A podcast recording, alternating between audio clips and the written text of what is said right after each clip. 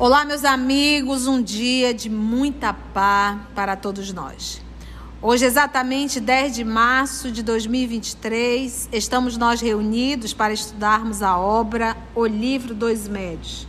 Nós estamos na segunda parte, capítulo 24, intitulado Identidade dos Espíritos. Estamos em perguntas e respostas, os Espíritos nos esclarecendo sobre como identificar o espírito comunicante. E hoje nós devemos iniciar o item 10. Vamos solicitar e envolver a nossa querida amiga Aramita para fazer a nossa prece de gratidão. Senhor Jesus, mestre e amigo, graças te damos pela oportunidade desse encontro, desse estudo. Ajuda-nos a aprendermos a educar o pensamento e a vontade. Porque, como já nos ensinou Kardec, o pensamento e a vontade têm alcance muito além da nossa esfera corpórea. Ajuda-nos a educarmos os pensamentos através desses estudos que nos são a semente da boa razão para ponderarmos o que já temos e escolhermos o melhor caminho. Ajuda-nos, Jesus, porque até hoje, espíritos rebeldes que somos, escolhemos o caminho das facilidades, o caminho da negação, o caminho do comodismo. Ajuda-nos a sabermos fazer a cada dia um pouco de sacrifício que seja em teu nome, aonde quer que estejamos.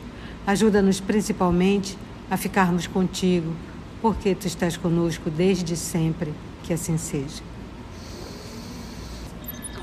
Então vamos lá. Pergunta o professor Allan Kardec.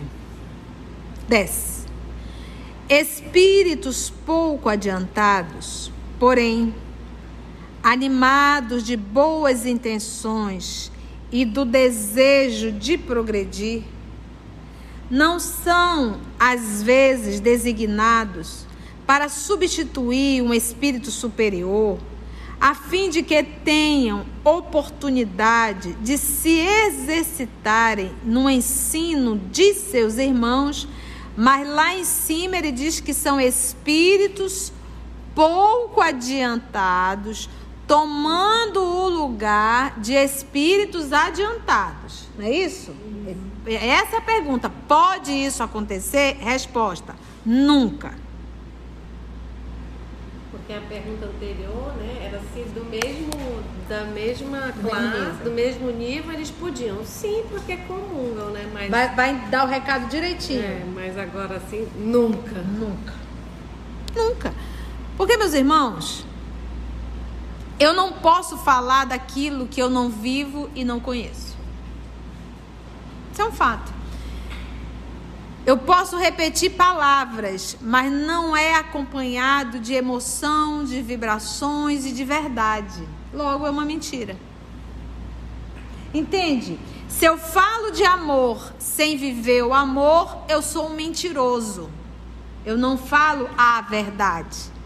Então, quando nosso Senhor Jesus fala a verdade, é porque o que ele fala é verdade na vida dele.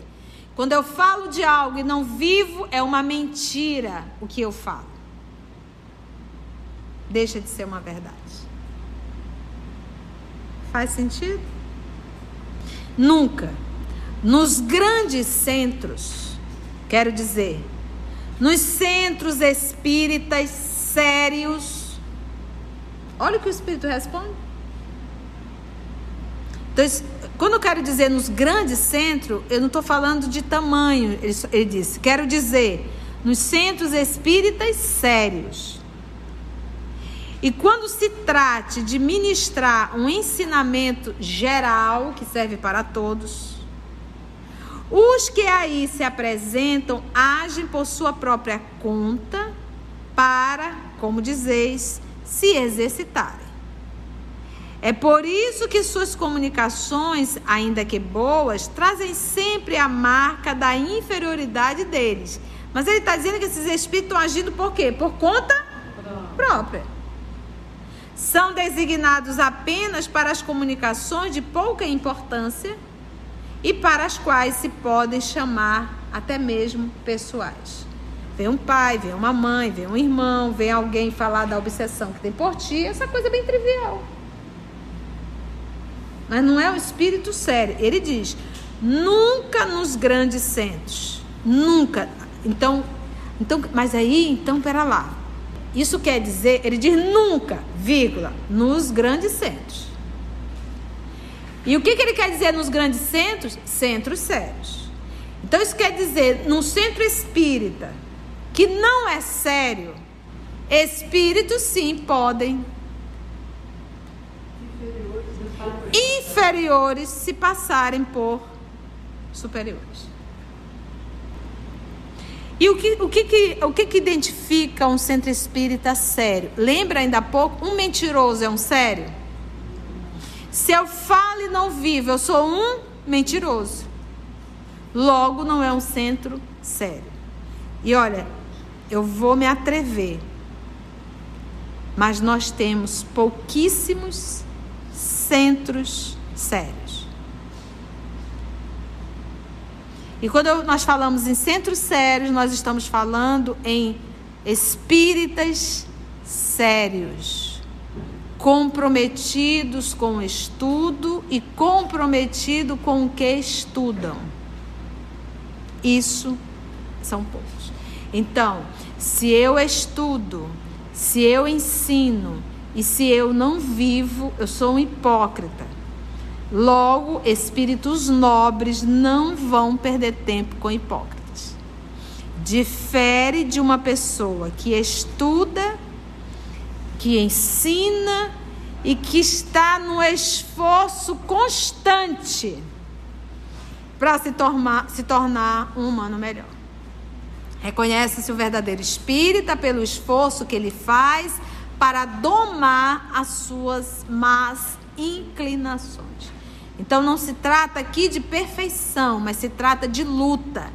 Volto a repetir. A nossa luta, ela é íntima. Então, volto a repetir. Vamos pegar o exemplo do evangelho. Madalena é o maior, maior do que Paulo, porque ela conhecia os vícios. Madalena era uma meretriz? Era. Uma mulher rica? Era. Uma mulher bela? Era. Gostava de se enfeitar? Gostava. Beleza. Conheceu Jesus. No momento que ela conheceu Jesus, ela continuou sendo a meretriz? Não, ela deixou de ser a meretriz. Mas o mundo interno dela existia uma meretriz Sim. a ser trabalhada. Então, aí é a luta, aí é o esforço. Então eu vou à casa espírita, escuto tudo e continuo fazendo tudo, aí eu sou um hipócrita. Então é deixar de fazer e começar a luta íntima. A luta íntima.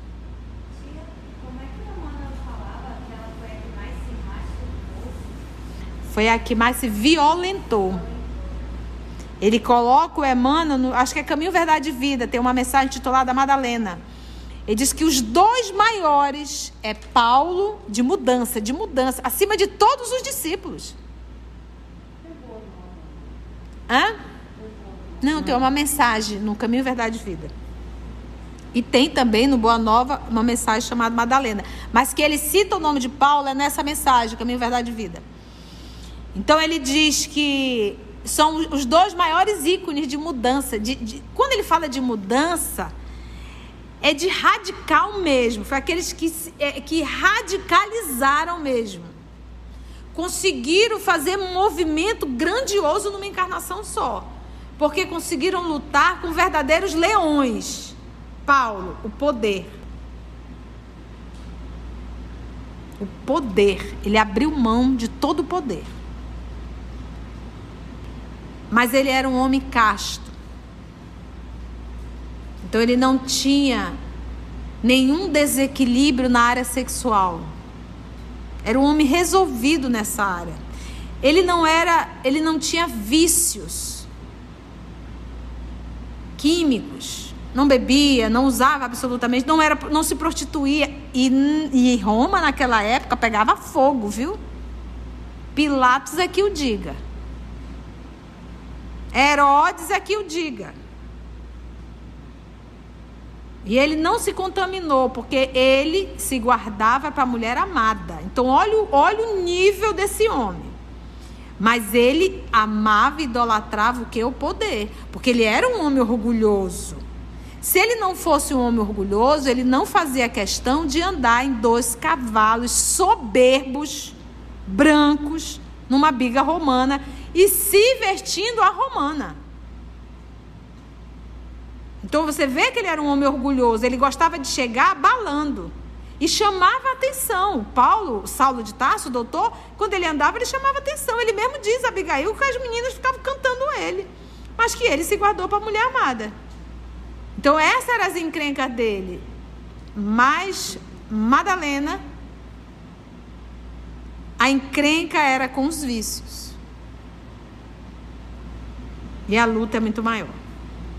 Então, por isso é que ele diz que dos dois, quem mais se violentou foi Madalena. Então, quando ele fala aqui, que ele diz, a pergunta é: espíritos pouco adiantados, porém animados de boas intenções, do desejo de progredir, não são às vezes designados para substituir um espírito superior, a fim de que tenham oportunidade de se exercitar do ensino dos ensinos? Ele diz nunca, vírgula, nos grandes centros.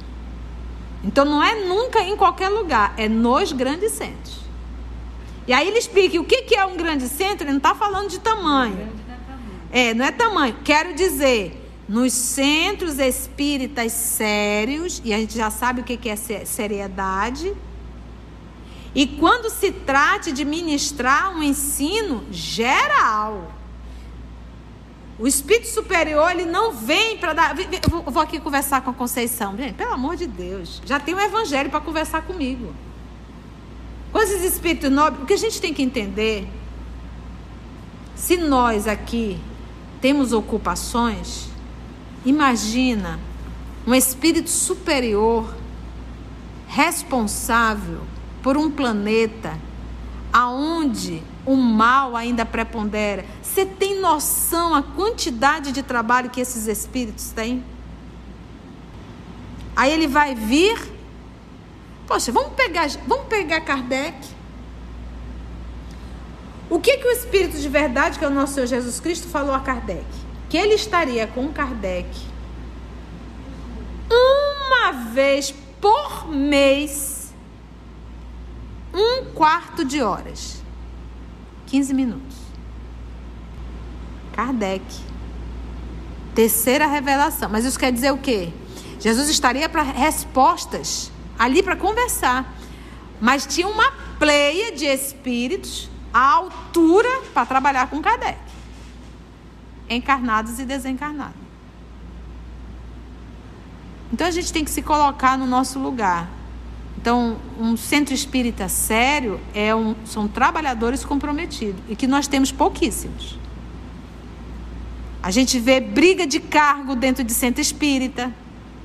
A gente vê pessoas querendo empresariar o centro espírita.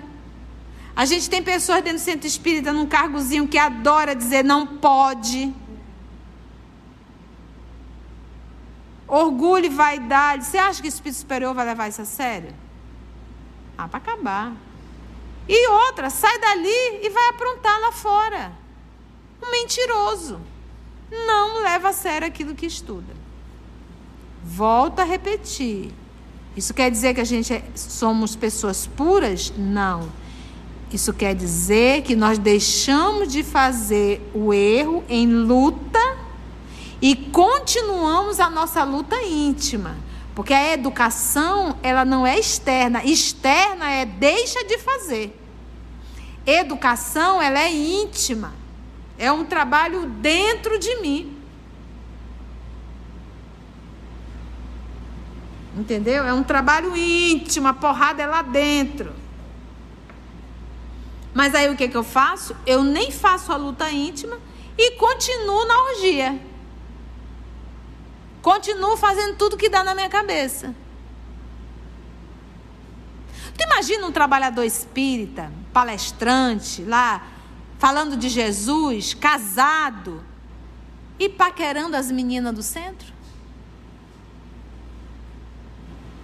Você imagina uma esposa que está lá dentro ouvindo e tem um amante? Ah, é para acabar. Eu peguei só dois pontos, mas tem vários que a gente tem que fazer uma autoavaliação. Então, mentira, são mentirosos, são hipócritas. Então, a primeira coisa, deixa de fazer. E agora, luta íntima. Ficou claro isso aqui? Deu para a gente entender? Porque o povo acha que a gente não estuda. O povo acha que o fato de estar dentro de um centro espírita é que está tudo garantido. O povo acha que o fato de estar dentro do centro espírita tem uma proteção muito grande.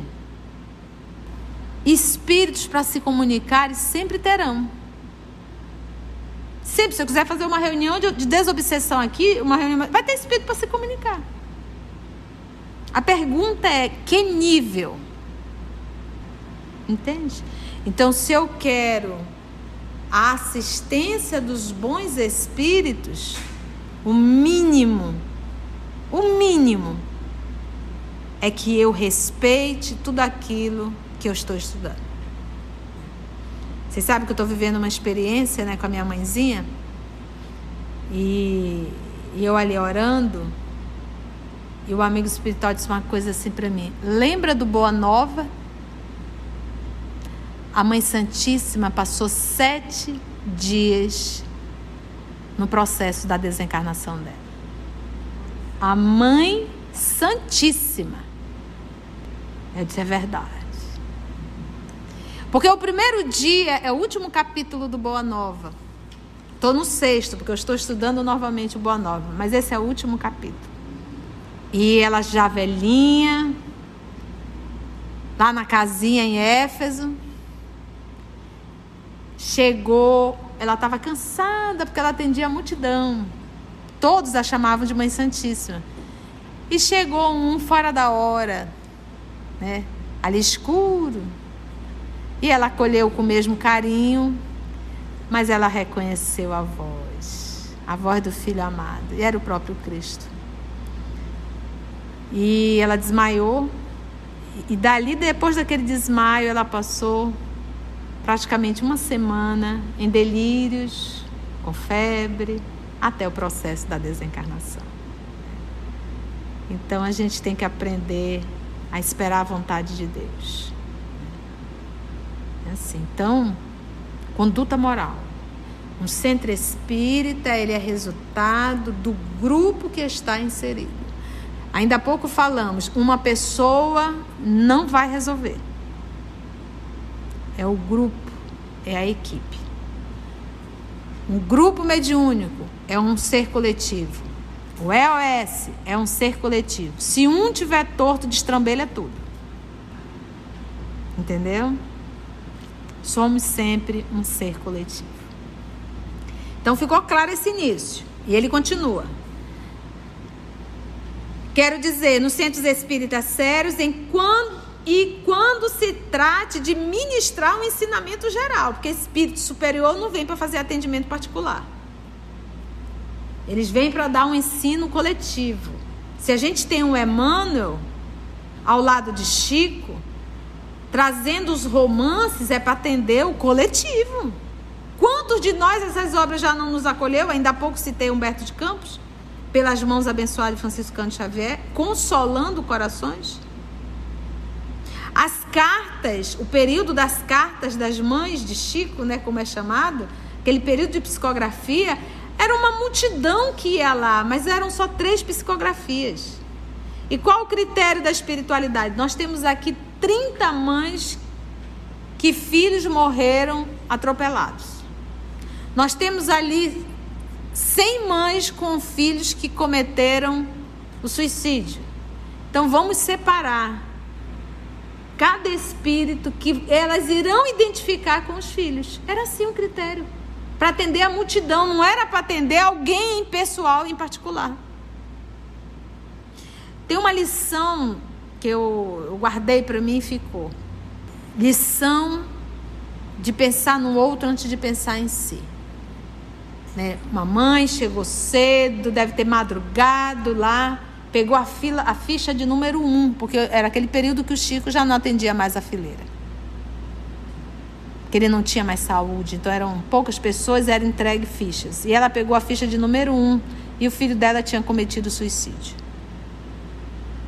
Quando o Chico chegou, que foi aquele alvoroço, chegou uma senhora, um pouco, aliás, à tardinha chegou uma senhora, tinha, deve ter deixado as coisas no hotel e foi para lá correndo.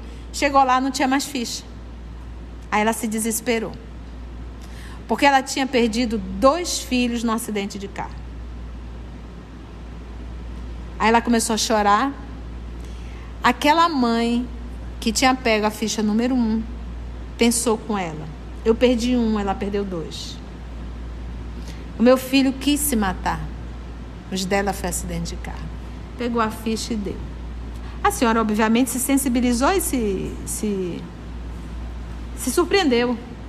Ela disse: não, pode ficar. E voltou para o hotel para no dia seguinte voltar para sua casa, né? Na madrugada, surpresa, Alguém veio do Centro Espírita da Prece. Quem foi lá em Uberaba? O Centro, o Centro Espírita da Prece, a Casa da Prece. É aqui no cantinho da rua. E nessa mesma rua tem uma série de, de hotéis que viviam ali em função realmente da Casa da Prece. Porque era muita gente que ia. Então demorou, tocou o interfone do apartamento dela, já tipo 3, 4 horas da manhã. E é, que Chico estava chamando para que ela fosse até lá. Ela rapidamente se vestiu, foi até a casa da prece. Chegando lá, eu teria descido de pijama também. A Carla está dizendo, eu teria ido de pijama. Eu digo, eu também. E ao chegar lá, Chico a recebeu, abraçou, consolou e disse assim: O Emmanuel estava na fila lá. Olha só, olha o trabalho, gente. E viu a sua atitude. Se sensibilizou, foi pessoalmente atrás do seu filho, era um suicida. Trouxe o seu filho, ajudou ele a psicografar, está aqui a mensagem, e mandou ele dizer, mãe, que a partir de agora ele estará acompanhando e ajudando seu filho. Tu tem noção do que significa isso para uma mãe?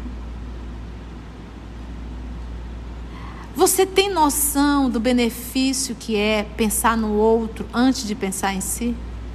Quando é que a gente vai entender isso? Que é muito melhor a misericórdia de Deus do que a dos homens? Que é muito melhor servir a Deus do que servir a si próprio? Se ela tivesse ficado, ela estaria querendo servir a si própria, a sua dor pessoal. Mas quando ela abriu mão da sua dor e pensou na dor do outro, aí ela se aproximou de Deus. É. Isso é uma lição grandiosa. Mas a gente tem dificuldade. Ganhou ajuda filho. Ganha, era o que mais queria, né? Imagina, ela queria só uma mensagem. Ela obteve ter um Emmanuel. Então, só ensino geral. Os que aí se apresentam agem por sua própria conta. Os que aí se apresentam aonde? Neste centro. E centro o quê? Sério? Não. Não. Os que aí se apresentam agem por sua própria conta para, como dizeis, se exercitarem. São espíritos que estão se exercitando. É por isso que suas comunicações, ainda que boas, trazem sempre a marca da inferioridade deles, carregam alguma paixão na fala. São designados apenas para as comunicações de pouca importância e para as quais se podem chamar o quê? Comunicações pessoais. Ficou dúvida? Ficou boa a mujica? Porque esse a gente, a gente não ticou, né, Aramita? A gente bateu ele. Pergunta número 11. Cenas do próximo capítulo. Se você chegou até aqui o final, deixa seu comentário é muito importante a gente poder ler o teu comentário. Não esqueça de curtir para que possa divulgar a página. dá o seu like, né? E, se possível, faça a sua inscrição no nosso canal e toca o sininho. Porque quando você toca o sininho, o YouTube avisa para você quando o EOS publicar um novo estudo. Então, receba um grande abraço da família EOS Manaus.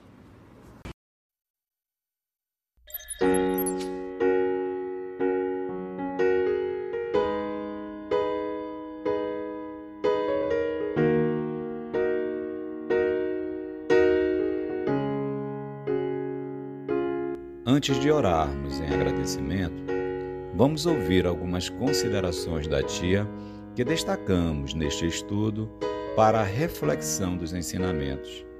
Vamos aos destaques da tia?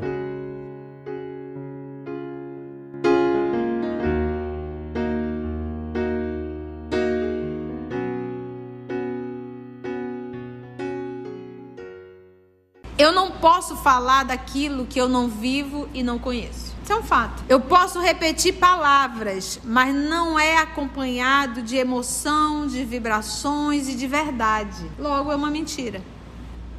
Se eu estudo, se eu ensino e se eu não vivo, eu sou um hipócrita. Logo, espíritos nobres não vão perder tempo com hipócritas.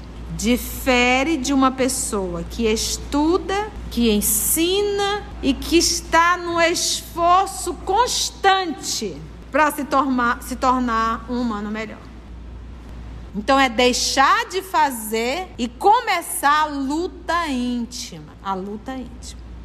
Isso quer dizer que a gente é, somos pessoas puras? Não. Isso quer dizer que nós deixamos de fazer o erro em luta e continuamos a nossa luta íntima. Porque a educação, ela não é externa. Externa é deixa de fazer. Educação, ela é íntima. É um trabalho dentro de mim. Então, se eu quero a assistência dos bons espíritos, o mínimo, o mínimo é que eu respeite tudo aquilo que eu estou estudando.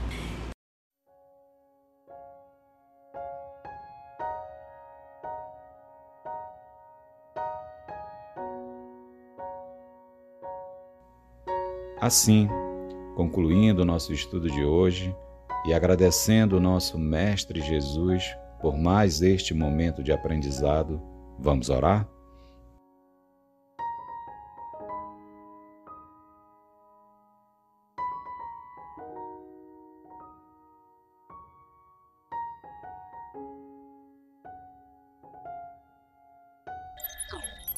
E assim agradecemos a Deus nosso Pai Agradecemos a Jesus o amor de nossa vida e aos amigos espirituais aqui presentes. Graça te damos, Senhor, que assim seja.